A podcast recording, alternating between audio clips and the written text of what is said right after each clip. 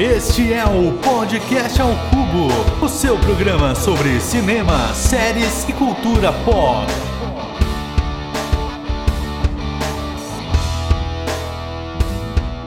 Muito bem-vindos, meus cubulinos viajantes no tempo.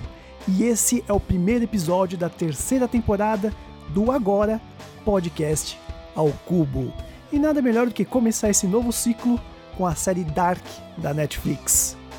Eu sou o Diego Canvold e estou aqui com os viajantes Matheus Tiedemann.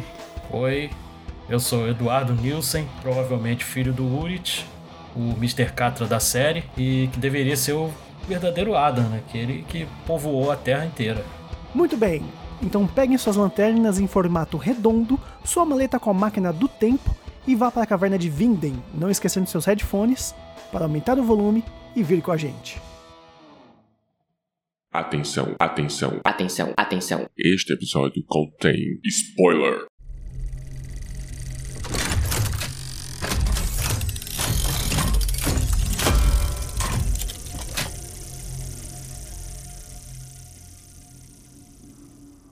O que sabemos é uma gota, o que ignoramos é um oceano. Isaac Newton. Dark ocorre em uma cidade no interior da Alemanha chamada de Winden, em que aparentemente há uma boa relação entre seus habitantes, mas uma fachada escura que o cega para uma verdade nua e crua. E o que era normal, apenas um caso de criança desaparecida, torna-se um problema quando o garoto Mikkel Nielsen estranhamente desaparece. E assim, inicia-se o primeiro ciclo de Dark, quando ainda há ingenuidade, antes de perdermos essa para o que virá. Mal sabemos, mas estamos seguindo o nosso próprio destino, e esse pode pregar peças cruéis.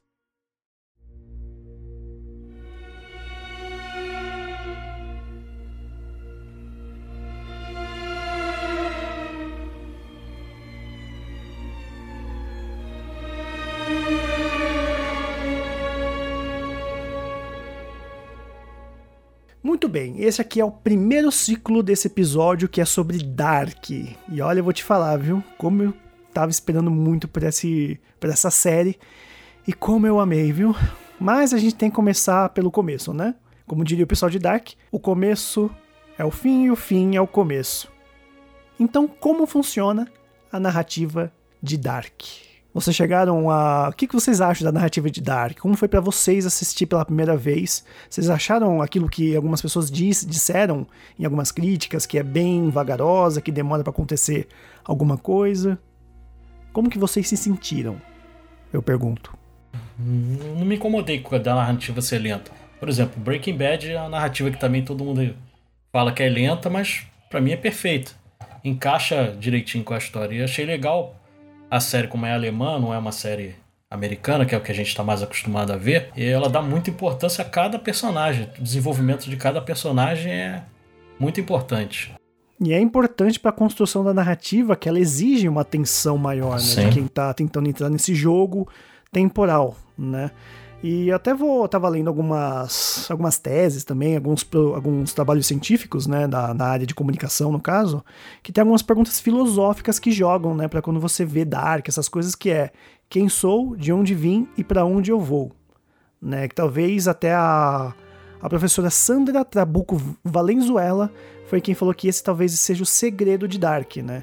De fazer essas perguntas, porque ela flerta não só com a ciência, né, a série, mas também flerta bastante com a filosofia. Tem muita filosofia dentro, né? Tanto que para quem quiser pode procurar no Google. Eu não cheguei a encontrar porque a gente tá gravando, né, com pressa, né? Mas tem aí a, o nome dos artigos dela, né, que é a fragmentação na série Dark, o ser, o espaço e o tempo, a série Dark, aspectos literários e filosóficos da, na leitura do espaço-tempo. Provavelmente para quem gosta de Dark agora vai ficar sem Dark, é bom, né, você tentar, né, ler mais algumas coisas se você gostou, porque é sempre bom, né?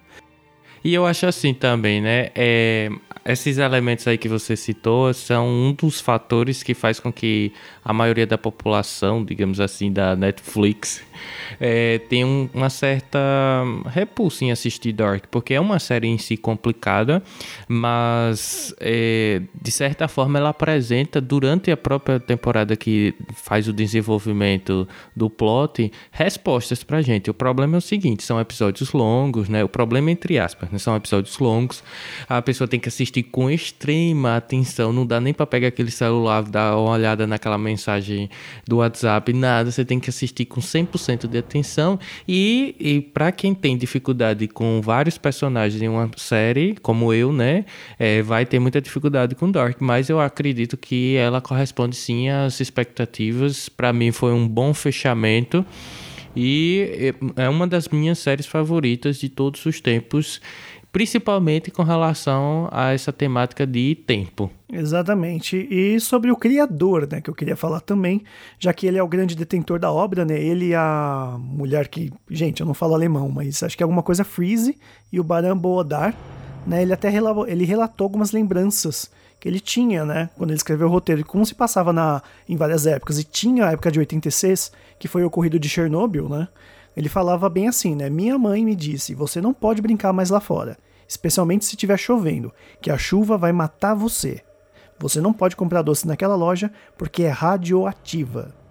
E você pode perceber que é, é dá para você observar nos episódios de Dark que tem uma presença muito forte da chuva. É, ele se vingou da mãe ali, né? Não, é, na, na, realidade é aquele. Por conta da chuva, né? Que eu lembro que você perguntou um, um off pra gente sobre por que, que chove tanto em Dark, né? E eu acho, pelo menos por esse estudo que eu li, é como se a chuva estivesse castigando a cidade, né? Por conta daquela chuva ácida de 86, por conta de Chernobyl, que também tinha a usina que explodiu, né? Então a narração, ela, a narrativa, ela, ela é feita não somente né, de de coisas de viagem no tempo, mas como também de lembranças que ele tinha daqueles períodos, né? O próprio criador da série, junto com a roteirista. Sim, tá tudo ali minuciosamente colocado nas três temporadas, né? Inclusive a chuva começa a retornar na terceira temporada, acho que é para dar uma limpada naquele povo ali que é muito ceboso, né? de uma forma geral. ah, nem me fala, né? Dark, o pessoal parece que não gosta de tomar banho, né? Parece. Eu, eu tenho com a pele total certeza que eles não gostam. e um outro fato curioso é que por conta de Chernobyl, muita gente acabava entrando lá sem ser convidado, vamos dizer assim. As pessoas pulavam o muro, iam lá conhecer a cidade, e eles até, nesse artigo, ela chama essas pessoas, tipo, ela pesquisou e chamavam elas de stalker né? São essas pessoas que iam e elas davam alguns depoimentos quando entravam, né? Por exemplo, um depoimento de uma delas é o seguinte: você se sente como a última pessoa na Terra. Você anda por vilarejos, cidades, estradas, tudo vazio. É uma sensação mágica. Não sei aonde, né? Mas é o que está dito, tá dito aqui. Né? E ainda digo mais, né? Por, por, exemplo, o termo Stalker, né? Ele foi cunhado pela primeira vez num livro clássico de ficção científica, que ele é intitulado Piquenique na Estrada, de 71, de autoria de dois irmãos russos, né, que eu não vou saber pronunciar o nome, é meio Arkady e Boris Strugatsky, uma coisa assim. Perdoa o meu russo. Super fácil tá um de dizer isso aí. E esse, e esse livro virou um filme em 79 chamado Stalker, do russo Andrei Tarkovsky. E com um roteiro adaptado pelos próprios irmãos Strugatsky lá, como eu falei. E na trama, né, é, esses stalkers, eles meio que tinham uma visita de extraterrestres, de extraterrestres, onde eles deixavam, o que eu posso dizer, alguns objetos estranhos, né, que as pessoas no livro acabavam querendo pegar, aquela coisa de, de briga entre humanos. Na verdade, essas obras sempre nunca são sobre, é, que nem o The Walking Dead, não é sobre zumbi, é sobre pessoas, né. Até Dark também, se a gente parar pra pensar, é um pouco isso também. E essas pessoas que eram chamadas de, de Stalkers, né? A gente pode até encaixar o próprio Jonas nessa coisa, porque o Jonas ele é um peregrino do tempo. Que ele vaga buscando peças, materiais e imateriais para lidar com as fendas temporais, né? Então ele, né, é isso que também torna possível a construção da máquina do tempo através das próprias viagens. Então, eu acredito que muito da narrativa de Dark, ela vem por conta até desse livro, talvez uma grande forte inspiração nesse livro, até por conta do Jonas mesmo. que eu achei bem interessante. Sim, e uma coisa assim também, é que você falou, é interessante. É, se a gente meio que é semelhante, né? Se o problema ali em Dark são as pessoas, talvez esteja sendo um espelho como é Black Mirror pra gente com relação à tecnologia, né? Então, se a gente viaja pelo tempo, a gente vai se identificar muito com vários personagens ali, ou até às vezes se projetar em muitos deles ali. Tipo eu com o Jonas, que é um dos meus personagens preferidos. Apesar dele ser o Adam, né? Mas eu já tô vacinado desde com o Ed Harris no Westworld. É. Acontece, né? E um termo bem legal, né, de outra curiosidade, né, que Winden, existe uma cidade na Alemanha chamada Winden, mas não tem nada a ver com a Winden da série, que é uma cidade fictícia, mas o, ela tem uma tradução bem interessante, que significa vento, mas também verbos como contorcer, enrolar ou ainda ficar sem ar. Assim que é ele é um signo que reforça a memória da nuvem radioativa produzida pelo acidente nuclear e espalhada pelo vento, bem como a estrutura labiríntica de relação temporal proposta pela série. Então tem algo também no nome que que faz jus ao, ao fenômeno né, que acontece. É, e muito Sim. embora a série não tenha sido filmada lá, né? Filmada lá, né? Foi mais em Berlim do que tudo. A gente foi trouxa Sim. em várias dimensões lá em Dark. E também aquelas tem as frases dos conhecidos, né? Como do Albert Einstein, que é a diferença entre passado, presente e futuro é só uma ilusão persistente. E não é um. Ele não escreveu isso para falar nada científico, né? Teve um amigo dele que, que chamava Michele alguma coisa, que ele morreu e ele mandou apenas uma carta para a família, né, para dar os pêsames e dar aquela coisa das condolências. A carta diz assim: "Agora ele, Michele, partiu desse estranho mundo um pouco antes de mim. Isso não significa nada. As pessoas como nós, que acreditam na física, sabem que a distinção entre passado, presente e futuro é apenas uma obstinada e persistente ilusão. Esse é do texto completo da, da parte do, do, do começo da série. Você vê que não tem a ver com isso, mas acabou servindo. E né? descreve bem perfeito, né? Descreve bem perfeito a série. E não é aquela coisa, né? A introdução mesmo da série é construída de modo a reiterar a ideia de que tudo está interligado e, e que o tempo é circular, para reiterar a ideia que, das imagens que são um padrão linear, né? Para quem não, quem quiser vai estar no post do blog, um vídeo do próprio PH Santos que ele explica legal sobre a coisa do, do círculo e sobre como é uma coisa linear e que não tem como você mudar. É bem legal acompanhar esse, esse vídeo também. Que a gente pode falar de algumas teorias então agora. Sim, o que eu acho interessante, antes de começar a falar das teorias, que assim como a primeira temporada do True Detective, o Dark me provocou a mesma sensação de querer buscar coisas fora da, da série. No, no caso do True Detective foi o do universo do Lovecraft, né? E o Dark é riquíssimo de material que você pode pesquisar, entendeu? Para aprofundar a tua experiência, entendeu? Em relação às teorias, é, são basicamente tem mais do que três, mas são basicamente sim, as principais são três é, teorias. É, o paradoxo de Bootstrap, que foi citado, pelo que eu me lembro, foi citado acho que a primeira vez na segunda temporada, numa conversa entre o, o H.G. Tannhaus e a Claudia Tiedemann. É, isso no ano de 1986, quando eles estavam conversando lá sobre a máquina do tempo, sobre a invenção da máquina. É, ela define mais ou menos assim essa, esse paradoxo de Bootstrap. É quando um objeto ou informação ele, ele pode existir sem nunca ter sido inventado. Né? Por, em consequência desses muitos loopings que acontecem é, no futuro, ele acaba você perdendo quando que, que aquilo, aquilo passa a existir sem ter sido criado. É verdade, a grande pergunta, né? Tipo, o que nasceu, o que veio primeiro, o ovo ou a galinha? Sim, ele, ele chega inclusive a falar sobre isso. Ele fala: ah, Isso aqui existe, mas eu nunca inventei. É, porque ele recebeu, né? Ele recebe o livro, por exemplo, e ele, tipo, escreveu o livro baseado no livro que ele recebeu. Então, tipo, ele não chegou a criar, apesar dele ser o criador. Sim, cria esse, esse paradoxo aí, né? E outro paradoxo também que é bem assim difundido na série é o paradoxo do avô, que é quando uma pessoa viaja no passado, mata seu avô antes dele ter conhecido a esposa, né, no caso a sua avó, e Dessa forma, acaba que a existência do seu pai e sua mãe é, ficam comprometidos e, em consequência, você também passa a não existir, né? É, e a gente pode até já evocar o De Volta para o Futuro, né? Que é bem isso, apesar de ser uma história cômica. Sim, né? sim. Ele fica naquela, os, os pais têm que se beijar para poder eles começarem a namorar e o Marty McFly existir Pensar no em ter os futuro, filhos. Senão, nada daquilo vai acontecer.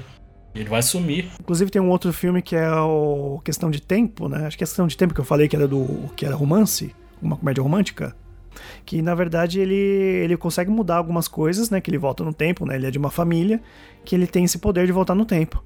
E tem uma parte muito interessante, porque ele volta tanto no tempo que quando ele vai ver fi- a filha dele, é um filho. E ele chega pro pai dele lá, que ele consegue encontrar o pai dele no passado, que já morreu. E fala: Então, filho, tipo, sêmen é uma coisa que acontece né, do nada. Você não. Se você mudar uma coisa, com certeza o seu sêmen vai ser outro e vai nascer um outro filho.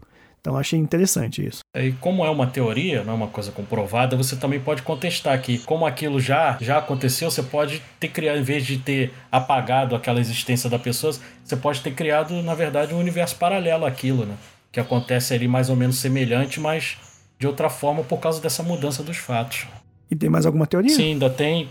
Walk Deck tem um Sim, monte. tem várias. E uma outra também bem destacada é o Eterno Retorno de Nietzsche, né, do filósofo alemão, que é sobre a eterna repetição da vida, que é representada até pela figura do Ouroboros, né, que em- vem a palavra vem do grego, que ouro é cauda e boros é devora. E o símbolo é uma serpente ou um dragão que devora a própria cauda, né, para poder definir que os fatos vão se repetindo de forma semelhante no número infinito de vezes dentro desse tempo e espaço. É, a própria tri- triqueta que eu tô vendo aqui pelo Google que tudo sabe, né?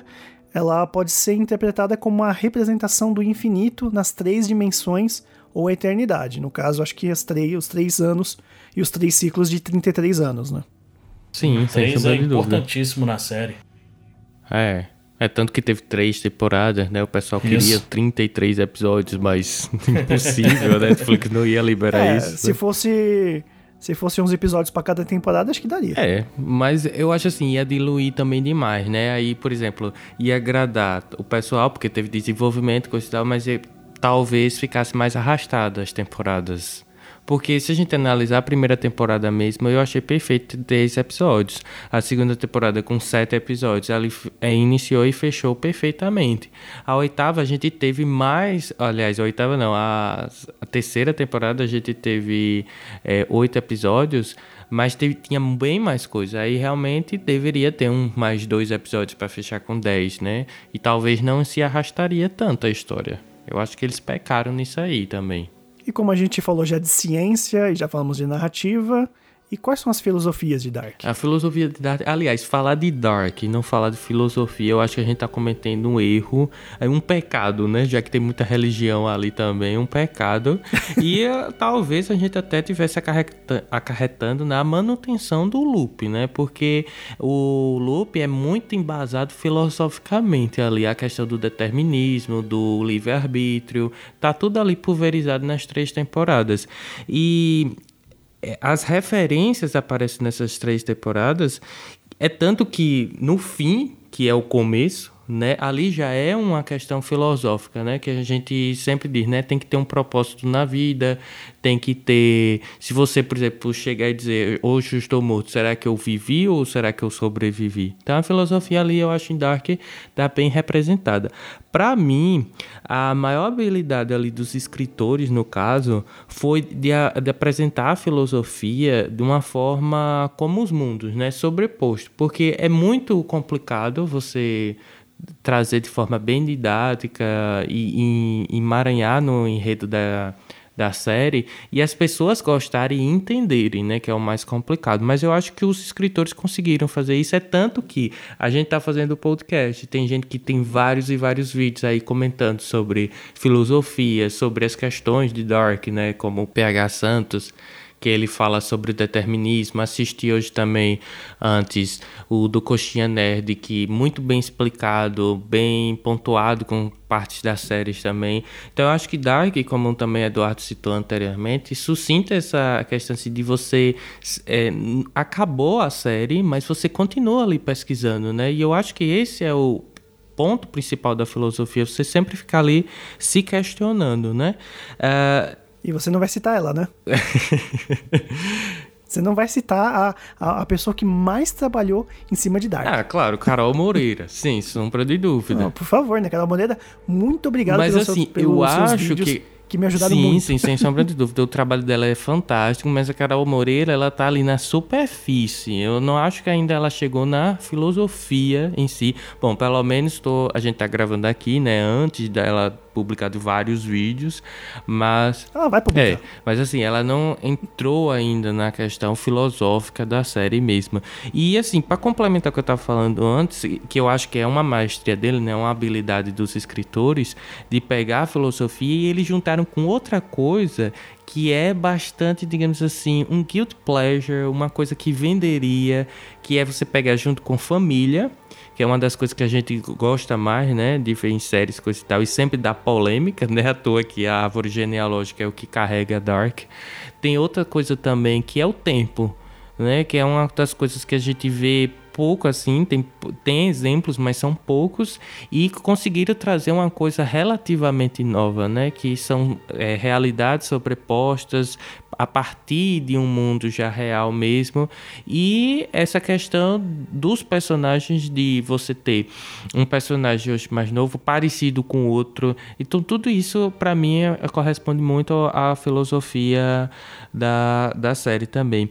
E assim, para a gente entrar mesmo na filosofia, tem uma coisa que é bastante latente na série, que é a questão da máquina do tempo, que é o tempo, né, que eu tinha falado anteriormente.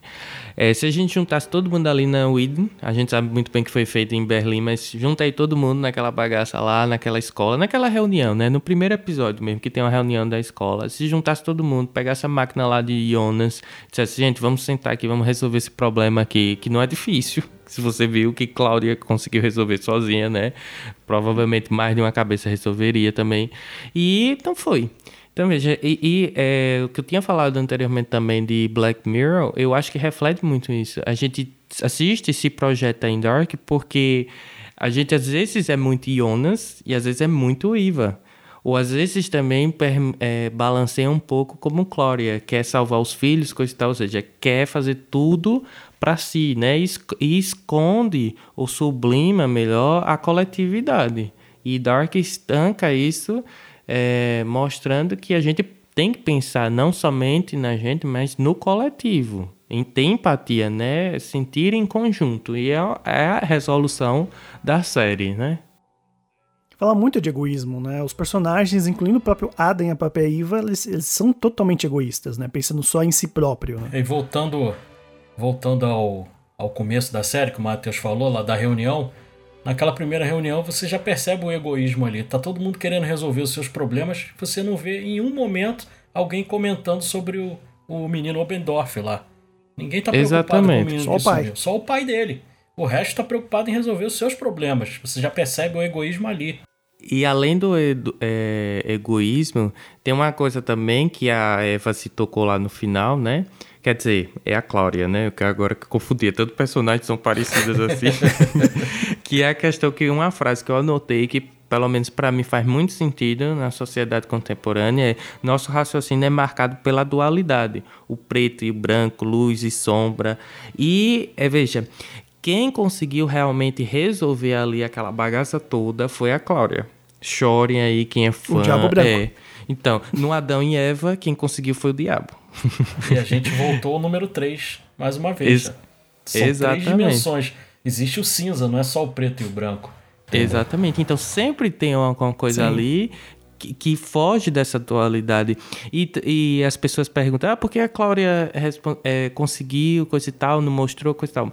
Mas assim, é, ela passou realmente 33 anos lá naquele ciclo, coisa e tal. Mas para mim, a Cláudia revelou aí nessa, na essência dessa frase que as pessoas que têm consciência, elas buscam coisas diferentes, entende? Ou seja, as pessoas que é, não têm consciência, elas buscam o igual. É o que ocorreu, por exemplo, com Jonas, é o que aconteceu com Iva. Eles pensavam em si, ou seja, em igual, né? Porque a gente às vezes pensa que está é, saindo do diferente, mas na verdade a gente está retornando para si e mantinha um loop ali toda hora. E a Cláudia não, ela começou analiticamente pensar coisa e tal e sair desse diferente, né? Em vários ciclos ali. Inclusive, eu até pensei que quem iria ajudá-la uh, ficou assim. Eu pensei que na terceira temporada iria aparecer isso. Era a Charlotte, porque ela também era uma pessoa que ficava ali, né, analisando. É, como o Carol mesmo falou lá na live dela ela tinha aquela cara assim, sabe, de bosta, que tá acontecendo nada, tudo, e ela fica com aquela cara assim, meu Deus do céu, não sei o que, é que eu tô acontecendo, não sei o que é que tá acontecendo aqui, mas ela era bem analítica também, né? Pegava os pássaros e estudava. É isso, observador. Eu acho que isso é importante e eu acho que é isso que levou Dark a outro nível também na questão filosófica da série em si. É lógico que muita coisa filosófica, muita coisa de teoria, às vezes, né, nem todo mundo consegue acompanhar, nem todo mundo consegue ter, às vezes, uma sagacidade de pegar na hora alguma coisa. Então tem algumas inspirações, né, dentro da própria Dark que ajudam um pouco mais na narrativa e no entendimento, né?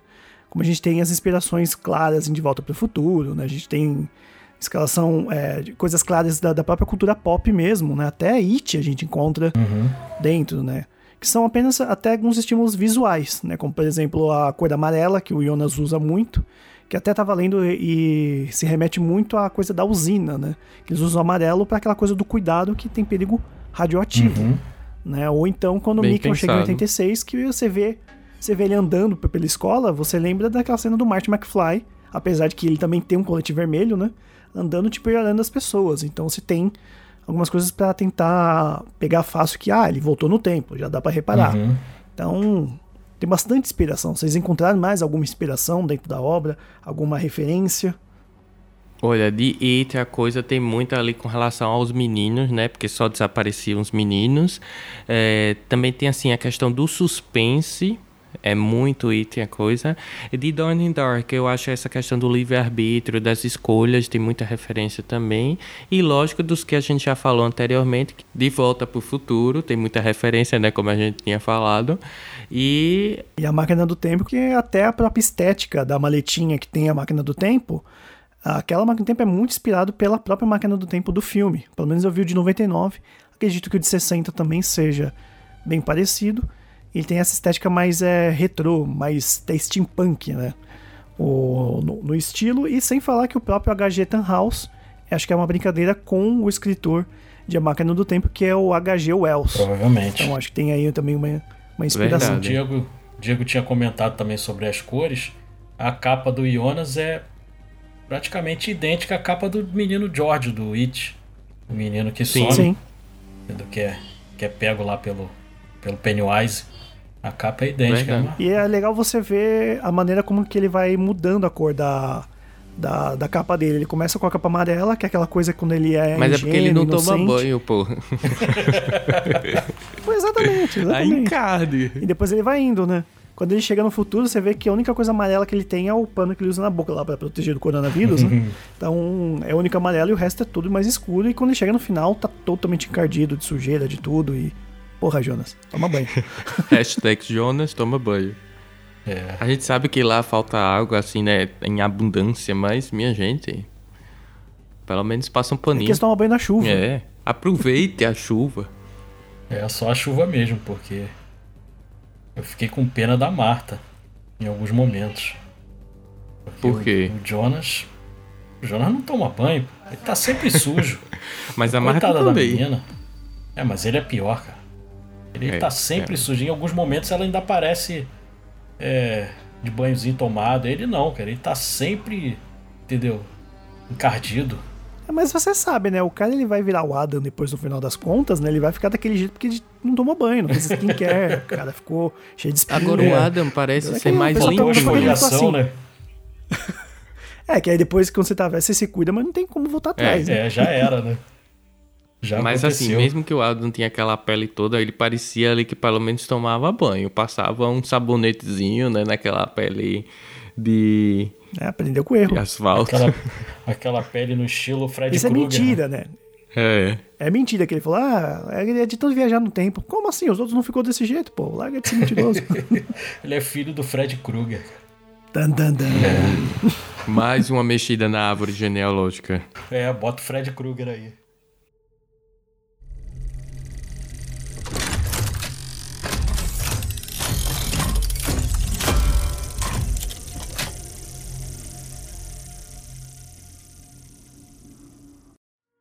A diferença entre passado, presente e futuro é somente uma persistente ilusão. Albert Einstein. Vemos que o tempo é imutável. O que ocorreu em determinado momento é necessário para existir um futuro. Somos filhos do necessário e fazemos dessa a necessidade humana pelo simples ato de viver. E assim inicia-se o segundo ciclo de Dark.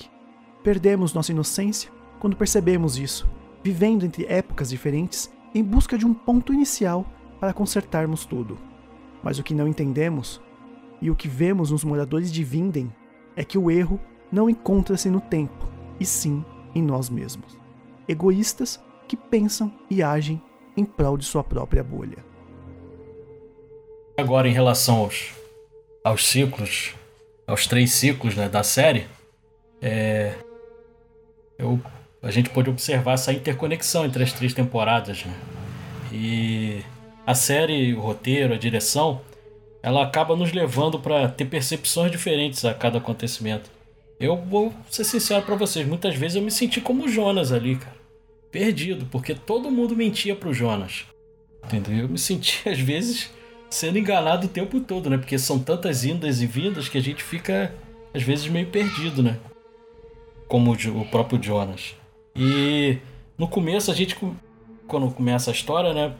Eu, quando comecei a assistir Dark, eu não, não procurei nada antes. Eu comecei a assistir, vi que a série lá estava disponível e comecei a assistir.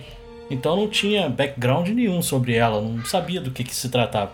Quando eu comecei a ver, eu ser sincero, eu achei que era uma série mais de suspense, com aqueles meninos sendo raptados, isso, os meninos sumindo. Eu achei que era alguma coisa, sei lá, de serial killer. E você vai mudando conforme você vai assistindo, você vai mudando essa percepção.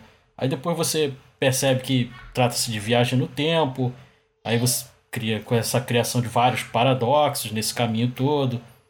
Depois a gente vai e descobre que esses acontecimentos estão ocorrendo em mundos paralelos.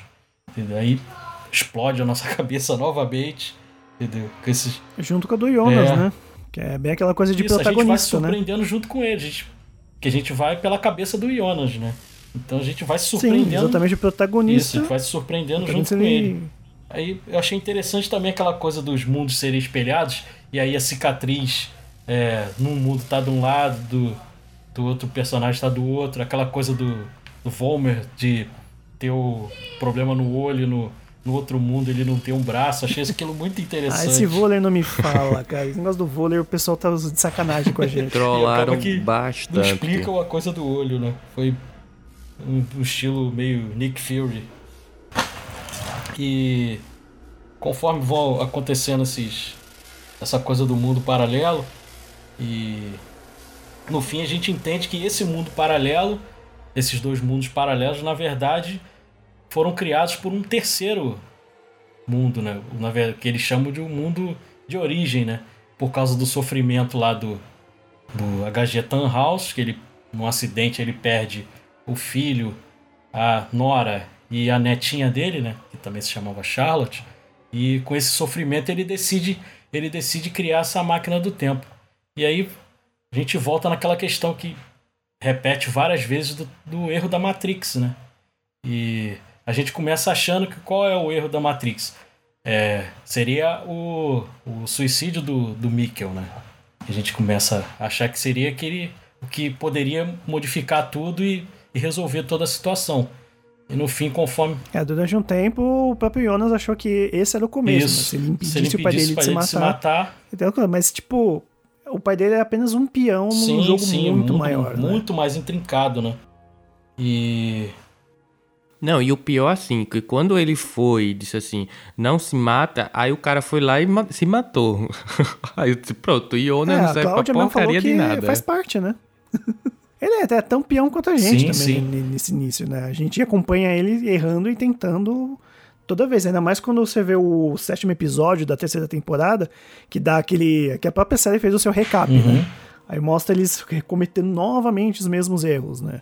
Que ele fala, ah, meu eu do futuro tentou fazer isso, não conseguiu, mas eu vou conseguir. Não, você vai fazer a mesma E coisa. o, o Porra, próprio. Jonas ele fica se sentindo culpado, até por aquela coisa do da volta do Mickey lá pra 1986, da Marta ser tia dele, né? Ele fica se culpando também em relação a isso. Ele fica dizendo, não, nós somos errados, né? Nós não podemos. Ah, Jon Snow ri. Jon Snow ri da cara dele. E aí depois o, o erro da Matrix a gente fica achando que seria o a criança que nasceria do Jonas do, da Terra 1, né, com a Marta da Terra 2. Seria esse filho, seria esse erro na Matrix. Se isso não acontecesse também, consertaria toda a história, que também E não, Não foi se isso. Mostrou. Adam, de novo, verdadeiro para no fim a gente chegar com a descoberta da Cláudia, né? A Cláudia conseguiu desatar esse nó e descobrir que o problema estava era na criação mesmo da máquina do tempo.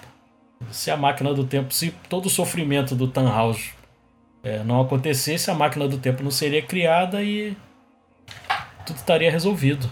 O que, aliás, é mais uma. É mais uma referência à máquina do tempo, né? O, o filme e o livro, que o cara ele só cria a máquina do tempo para salvar a namorada dele que morreu é, no assalto, né? Na época em que eles viviam. Aí ele foi lá, depois de um ano ele conseguiu criar, até foi mais rápido que o Tannhauser, em um ano ele conseguiu criar. Então, e aí ele criou essa máquina do tempo para salvar a namorada dele. Então ele foi lá, voltou no tempo, salvou a namorada dele, para depois ela morrer atropelada por uma carruagem. Aí ele vai, viaja no futuro tal para tentar encontrar uma explicação do porquê que ele não consegue salvar ela, onde ele chega no na, na derradeira descida mesmo, que é quando ele só criou a máquina do tempo para salvar ela. Então, se ele salvar ela, ele não queria criar a máquina do tempo e fica nesse paradoxo. Sim. Então ele era obrigado a criar a máquina do tempo A pra gente, isso. mas não tem nem como julgar, Então ele- você sabia? Assim, porque a Tannhaus, o carinha da máquina do tempo, é gente como a gente. Se a gente tivesse uma máquina, acho que a gente ia, ia acontecer a mesma coisa, ou até pior, né? Com essa tecnologia de hoje. Eu não tenho dúvida nenhuma de que a gente faria a mesma coisa. Um sofrimento muito grande, cara. Eu não sei. É, eu não sei se eu chegaria a fazer isso, né? A gente sabe muito bem que você mexe uma coisa e estraga outra, né? Efeito borboleta tá aí pra isso. Mas, ele- é aquela ele não coisa, né? A reagiu gente racionalmente segue os momento. desejos. É, ele não reagiu racionalmente ali naquele momento. Era um momento de muito sofrimento. É, desejo é uma coisa muito, muito, mas muito complicada, tanto que o próximo tópico é Adão e Eva, né? A gente falou sobre o filho deles serem o erro na Matrix, mas na verdade tem aí uma grande referência bíblica, né? Sim. que Adão e Eva, para quem não sabe, foi a que foi os responsáveis por dar vida ao mundo, né? De, de acordo com os cristãos, é, eles que deram a vida. Então, por exemplo, Adão e Eva, no caso Jonas e Marta, que deram a vida lá ao cara do infinito, né? Como diz a Carol, ele é o infinito. e o infinito que deu vida a toda a cidade, né? A maior parte de Nielsen, né? Como nosso grande amigo Uric, né? Então você realmente vê que começa bem aí. Tanto que quando acaba tudo, os, os Nielsens. Nem existe um Nielsen pra contar a história, né? Que são todos que vêm na parte É, errada. verdade. A Catarina escapou dessa. Agora, Porque ela não era Nielsen né, Sim. de origem. ela é Albers. É, Albers. E não queira, não queira, a Eva é, consegue assim, né, manipular o Adão, né, o Adão, né, de certa forma, como acontece, né, uma referência também outra bíblica. É, o Diabo Branco, né? O Diabo Branco, a cobra. Exato. Sim, é verdade. E o Jonas, ele é um personagem, né? O Jonas da Bíblia, né? O personagem central do livro de Jonas, no qual Deus ordena que ele vá até a cidade de Ninivi, Ninivai, não sei como se diz esse nome, para profetizar contra o porquê sua maldade subiu até a minha presença, né? Então você vê que também até o próprio Jonas tem isso e, e tem sob sacrifício, né? Que ele, como resultado de uma tempestade para acalmar os marinheiros, ele- que ele é uma, que uma enorme tempestade surge e os marinheiros percebendo que não é uma tempestade comum, lançam sobre. lançam sorte e descobrem que Jonas é o culpado. Então Jonas admite isso e afirma que se ele for jogado ao mar, a tempestade cessará. Então você tem aí também tempestade, Eu chuva. queria fazer né, uma que pergunta tá pra por vocês. É, porque tem o Noah, né? Que seria o Noé. Qual seria a, a relação com o Noé da Bíblia, cara? Eu não consegui perceber. Vocês conseguiram? Não consegui fazer a Talvez associação. pela. Talvez por ele ser o encaminhado pra testar a máquina do tempo, talvez ele meio que aquela Como se coisa aquilo de, fosse uma de arca. levar as pessoas. É, pode levar as pessoas pro paraíso. Tanto que quando ele tá no, no futuro distópico, ele tá casado com a Elizabeth. Uhum. A Elizabeth dire, di- direto fica perguntando pra ele como que é o paraíso, quando que eles vão e tal. Então acho que tem essa coisa dele ser o falso Noé, porque ele é só um peão. né? Entendi. Mas ele tem essa coisa de levar as pessoas pro paraíso. Eu acho que é isso, né? É, eu também concordo. E também tem aquela coisa assim, né? Da arca, e aí leva os bichos, aí seriam tipo os meninos. É, são mais sacrifícios, né? Você vê que sacrifício também é uma coisa comum no Antigo Sim, Testamento. sim. né? Direto. Sim. E também o paraíso, né? A gente sabe que o Adam fala desse paraíso. E que paraíso seria esse? Né? Na visão dele, a escuridão total. Na visão da, da Eva, o, a luz, né? Tentar trazer a esperança de salvar todo mundo. Que realmente, apesar dela também ser egoísta, ela, ela ainda salva mais pessoas. Tanto que quando tá acabando lá o mundo, ela manda várias pessoas em vários pontos salvar cada um que tá ali em Vinden. Né? É, mas na verdade para a manutenção do ciclo, né? De uma certa forma. É, que tem que salvar lá. Ela manda o próprio Bartosz salvar o Bartosz. O Egon, né? Salvar a Hannah. A Hannah. O que é interessante é que ela né, aparece na série grávida três vezes, né? É um Ela coelho, tá grávida. uma É, coelha. Ela tá grávida do Egon no, no passado, em 53, que ela dá origem à Cília, que depois vai vir a ser a esposa do Bartosz, que vai ser a mãe do Noah e da Agnes. E você tem ela grávida no, no outro, na outra realidade paralela, que o nome do filho é Sebastian, pelo que tá no site da própria Netflix, só que ele não aparece, que manda o Egon, o outro Egon salvar ela. Aquela coisa, né, tipo, já que ele ia ser o pai da outra criança na outra era, vai ser o pai dessa também. E no final, quando ela tá grávida do, do novo Jonas. Mas sabe que também não, não importa, como o Michel mesmo do Série Maníacos falou, todo mundo desapareceu. Pra que que ia aparecer o nome do, rapa, do filho dela? Entende? É coisa de Dark, É. né? Eu acho que foi você que falou, né? Que parece que as obras alemães gostam de dar profundidade pra todos os personagens, mesmo que apareçam um pouco, né? Ou não É, apareçam. baseado nas duas séries que eu já assisti, né? Que foi Freud, já comentei aqui também no podcast, e agora a The Dark. Eles têm essa característica, realmente, de não esquecer de ninguém. É, mas talvez o paraíso seja como foi falado no final, né? A gente vai até depois colocar o, o texto final, né, da, da Hannah, onde ela fala do. Tipo, dá uma paz eterna, praticamente. O próprio John, né, Off, falou pra mim que quando ele ouviu esse final, ele falou que lembra muito a coisa do arrebatamento.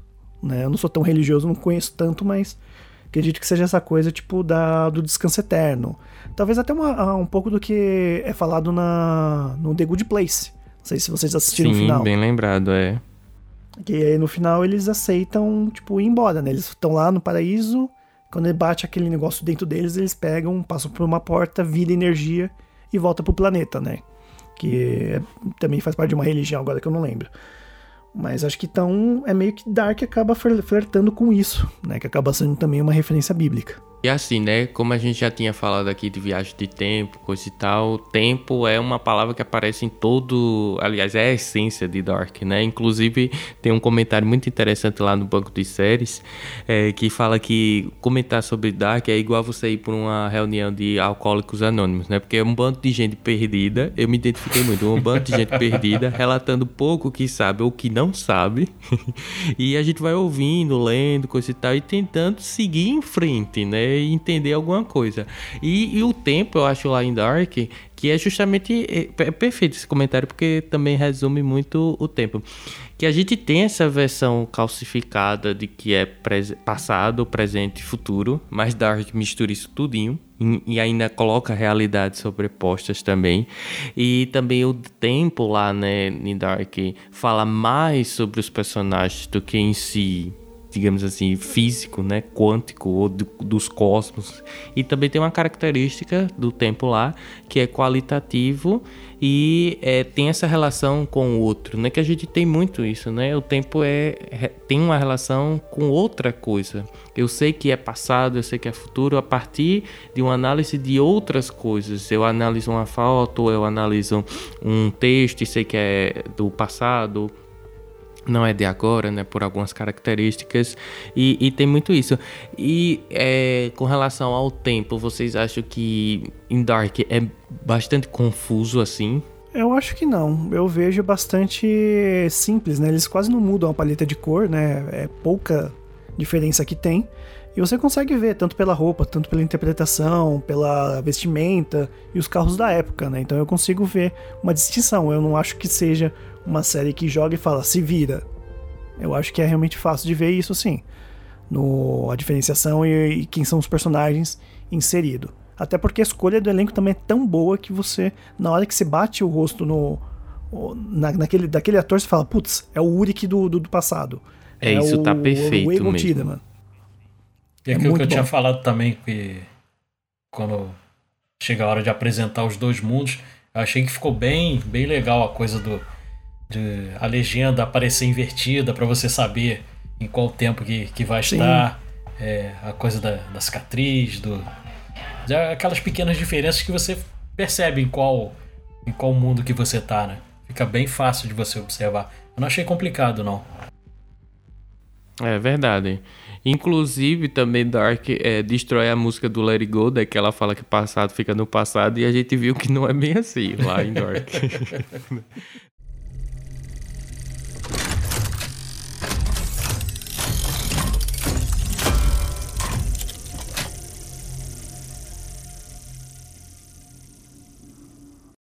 Quando você olha muito tempo para o abismo, o abismo olha para você. Frederic Nietzsche. Tudo se repete, tudo se confirma e tudo sempre volta. As guerras sobre o certo e errado são constantes, e sempre um vai passar a perna no outro, esquecendo até mesmo do amor que um dia pôde ter existido. E assim, inicia-se o terceiro e último ciclo de Dark. O fim é o começo, e o começo é o fim. Uma guerra de egos é travada, dois lados brigando por direitos opostos à vida, enquanto que, na verdade, a união desses seria imprescindível para que a esperança para aqueles que mais sofreram com as escolhas erradas. As pessoas vivem três vidas. A primeira termina com a perda da ingenuidade, a segunda com a perda da inocência e a terceira com a perda da própria vida. É, mas tem uma coisa lá também que é com relação ao tempo, que é determinismo e o livre-arbítrio. E é uma das coisas interessantes, porque, veja, o determinismo diz de que a gente já está pré-determinado a fazer aquelas coisas. Seria semelhante ao dizer que as pessoas fazem as coisas porque elas já estão escritas assim, nessa visão que a gente tem. E o livre-arbítrio diz é, que é uma visão antideterminista, basicamente o contrário, de que a gente faz baseados nos nossos desejos, né, ou uh, aspirações. E é um, um, um, paradoxo, né, mais um paradoxo para Dark, porque a gente vê muito determinismo nas primeiras temporadas, e na terceira temporada a gente diria assim, tem mais um, um livre-arbítrio. É, vocês acreditam assim que é um livre-arbítrio aquilo ali? Por exemplo, ter as pessoas escolherem é, o. Vamos pegar o Uric, nosso Mr. Catra aqui brasileiro. Ele, veja, em duas realidades ele aconteceu a mesma coisa, né? E a Cláudia mesmo fala, né? Pode acontecer as mesmas coisas com durações diversas ou do modo diferente, mas vai acontecer a mesma coisa. Então, aquela visão é, é determinista. É, mas ela saiu pela, pela tangente assim e foi do livre-arbítrio, né? Porque ela raciocinou, pensou fora daquele raciocínio comum. Mas vocês acham que é mais determinismo ali ou livre-arbítrio? Assim, eu até cheguei a ver alguns vídeos do Atila e tudo, quando fala de livre-arbítrio. Tem até algumas pesquisas que dizem que você acaba escolhendo tal coisa até antes de você querer pensar em recusar. Né? Depois eu até vou linkar também esse vídeo no, no post, que é do Nerdologia. E ele é bem legal para essa coisa do determinismo mesmo, né? Por exemplo, uh, você pode ter o livre-arbítrio de poder pedir as contas do seu trabalho, largar o foda-se, jogar o, tudo pro alto e sair correndo. Só que você não faz, porque você tem conta para pagar, você tem boca de, de criança para alimentar. Então você não vai pedir o um emprego por mais que às vezes você queira. Então talvez o livre-arbítrio não seja tão livre assim. Pelo menos é o que eu acho. Mas, é, não em relação à série, mas em perspectiva de vida mesmo, eu, eu sou mais pela linha do livre-arbítrio. Entendeu? Porque senão, se tudo está determinado, é, então as coisas erradas que também as outras pessoas fazem também então elas não têm culpa. Se aquilo está determinado, ela não tem influência naquilo que está acontecendo, ela não pode, entendeu, escolher. Então quem também faz coisas aí horríveis também então não teria culpa, né? Porque está determinado de ser daquela forma e a pessoa não consegue se livrar daquilo. Eu sou mais pela, Acho que o... pela linha do livre-arbítrio. É. Acho que o, é, é uma linha bem tênue Sim, nesses eu dois acho que, assuntos, né? Eu o acho próprio... que tem um pouco de cada coisa, cara, na sua, na sua Sim, vida. O próprio Uric mesmo, né? O por que, que ele pegou a pedra e jogou e quebrou a orelha do, do Elg. Tipo, ele tava querendo proteger o filho dele, querendo descobrir onde tá o filho. E falar, não, se eu matar ele eu vou conseguir é, me livrar e ninguém vai morrer. Então, tipo, é aquela coisa que ele acha que aquele é o, o, o que ele precisa fazer no, no momento. Sim. Né? Apesar hum. delas serem divergentes, o determinismo e o livre-arbítrio, eu acredito que durante a nossa vida a gente tem as duas coisas, entendeu? Não é só o livre-arbítrio e não é só o determinismo, mas que tem, entendeu? Um pouco aí de cada coisa nessa nossa trajetória. Sim, né? Porque nem sempre você, como eu falei, nem sempre você pode pedir suas contas do trabalho que você tem, né? Muita conta para pagar e tudo mais. Então você acaba tendo que aguentar ali até o momento que você possa escolher alguma coisa. Exato. Mas assim, tem uma coisa também na série que às vezes a gente esquece, né? Porque a gente diz assim, não, não vai vir ninguém do futuro para falar comigo. Muito embora a gente sempre programe se programe para o futuro, né? E na série tem muito disso, né? Os personagens que são do futuro, digamos assim, que são de outra realidade, logicamente, eles voltam para a realidade e conversam com a pessoa. Você veja Jonas, é, ele faz tudinho como já era predeterminado, entende? Então é meio que um paradoxo para isso. Enquanto o Uric, que ninguém veio falar com ele, uh, e ele faz as mesmas coisas. Aí é por isso que eu fiquei nesse meio que paradoxo, entende? Entre pré-determinismo ou determinismo entre, é, em si e a questão do livre-arbítrio. Mas eu vou puxar a sardinha pro livre-arbítrio porque eu sou mais, digamos assim, da vertente do existencialismo de, do Sartre. E eu concordo realmente com o que Eduardo falou. Eu acho que a gente tem esse livre-arbítrio. Agora surge aí um problema também, né, que é a questão da liberdade que, ju que gera a angústia. Você vê que a Catarine, por exemplo, ela era uma das personagens mais céticas de todas ali a aceitar a fala do Jonas mais velho. Precisou ela ir no colégio, ver a foto do filho, né, ou seja, uma memória viva, e para ela ter assim, nossa, acordei. E a partir daí ela começou a fazer o quê? Ter uma liberdade, né? E o que deu, morreu. Virou a garota do lago, né? Você levando para uma referência bíblica aí, ela é como se fosse o São Tomé, né? ela precisa ver para crer. Exatamente. Sim. Então, é, é esse balanceamento entre escolhas e desejos também em Dark é muito latente. E eu acho interessante também nessa, nesse balanceamento entre escolhas e desejos de Dark, porque tem um livro de Freud que ele cita muito nesse autor lá durante as temporadas, que é O Futuro de uma Ilusão, que ele fala que a gente sempre tem que ficar voltando pro passado, né, para consertar esses erros. Você vê que a gente tem, mu tem muitas pessoas que são assim, né? É, querem que voltar a algum determinado período histórico, ou então queria que alguma coisa se permanecesse da mesma forma. E Dark é a mesma coisa, assim. Revela muitos personagens isso, esse comportamento. E é interessante também é só lembrar que uma coisa que aborda muito em Dark é que você não tem como alterar certas coisas, né? Por exemplo, se você se o quando o Jonas foi tentar buscar o Mikkel para voltar, que ele largou foda-se e falou: "Eu vou buscar" e acabou. Ele foi parado pelo Padre No e pelo uhum. Elg. Né, que meio, meio que o tempo não deixando você mudar as coisas, já que tudo é linear, o tempo mesmo te bloqueia e fala: "Não, você não pode fazer isso". Mas aí que toma tá. conta. Que Que ainda não determina. É, mas aí é que tá, é outro paradoxo pra mim. Eu não acho que as coisas não né, possam ser mudadas. Eu, na verdade, acredito que o problema, entre aspas, seja a realidade. Porque foi isso que Cláudia percebeu ela tinha conhecimento ali, ela tinha informação, mas ela percebeu que existia uma realidade diferente, fora daquele dualismo, né? Então, se Iona chegou ali e disse: Não, vou tentar fazer com que meu pai não se suicide. Se ele tivesse parado ali para pensar realmente, ele dizer: Não, meu pai vai se suicidar, porque veja como as coisas são conectadas, entende?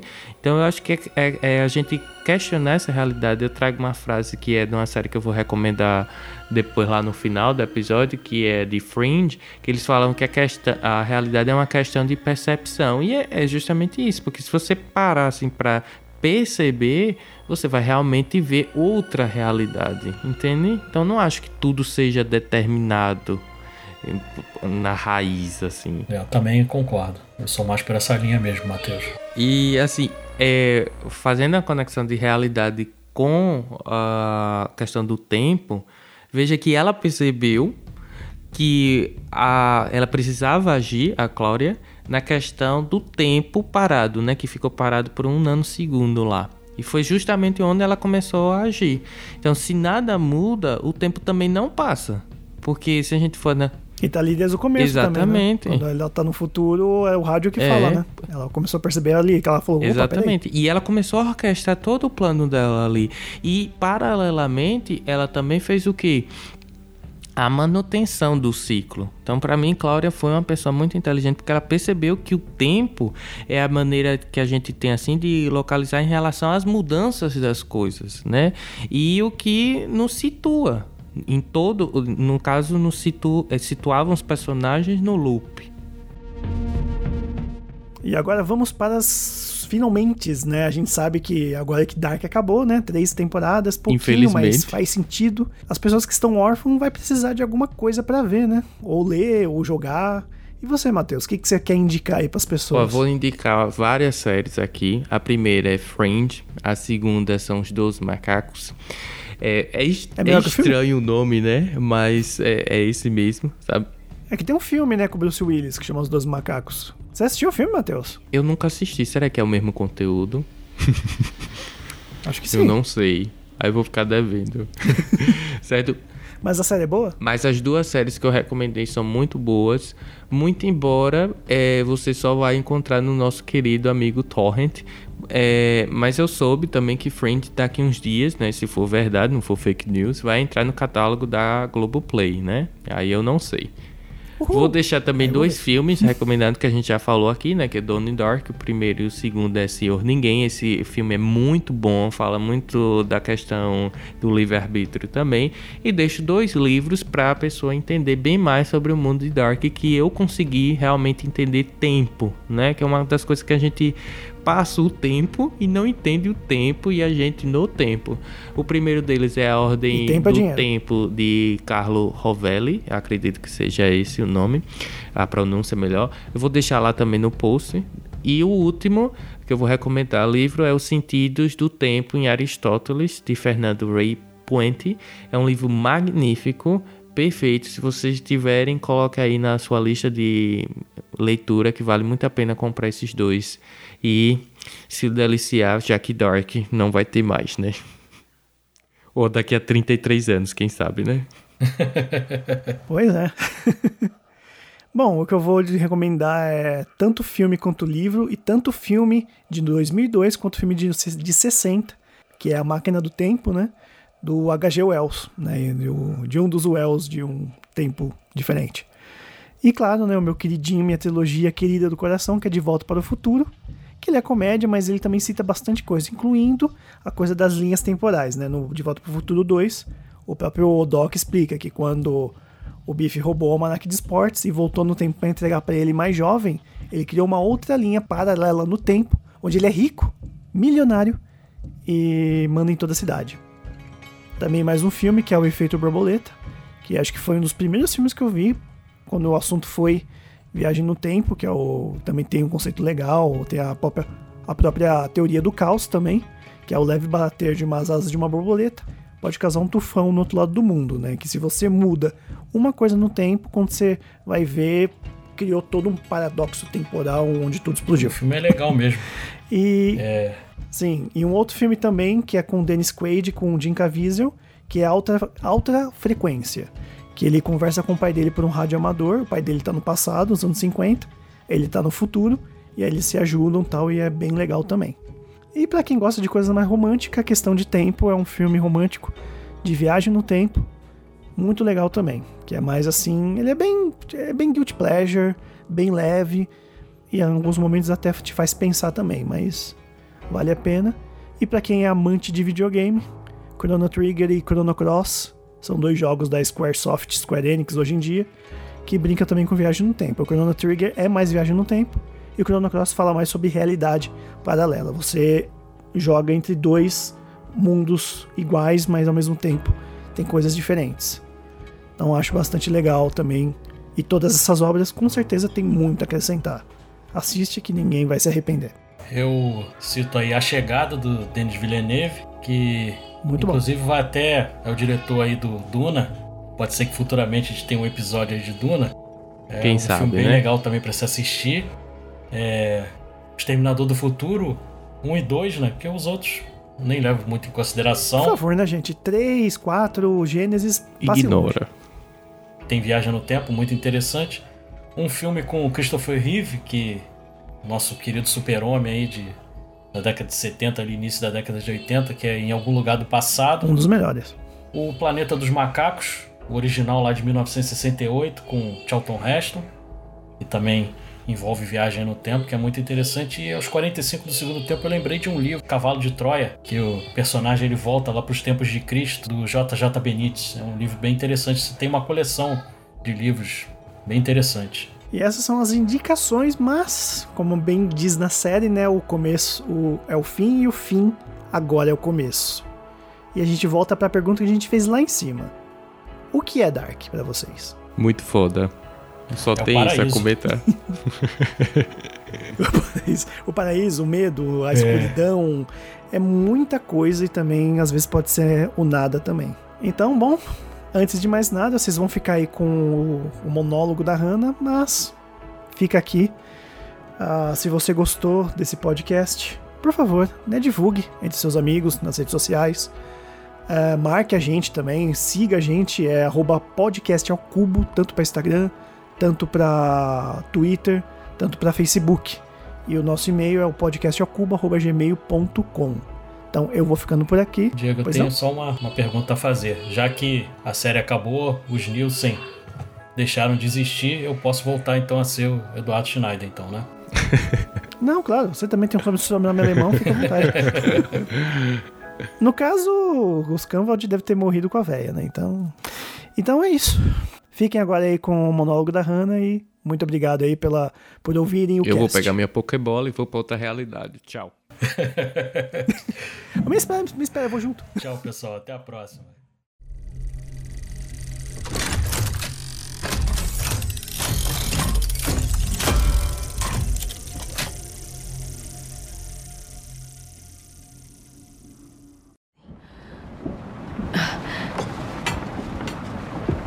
Vocês vão achar isso completamente absurdo, mas. Ontem à noite eu sonhei. Sonhei exatamente com isso. A luz estava piscando. Teve um barulhão e. De repente, tudo ficou escuro. Era como. Se fosse o fim do mundo. Como é que é? O mundo acabou. É, eu sei lá. Só ficou escuro e nunca mais ficou claro. Eu tive um sentimento muito estranho. Um alívio que tudo tinha acabado. Como se estivesse, de repente, livre de tudo. Nenhum desejo. Nenhuma obrigação. Escuridão infinita. sem ontem. Nem hoje. Nem amanhã.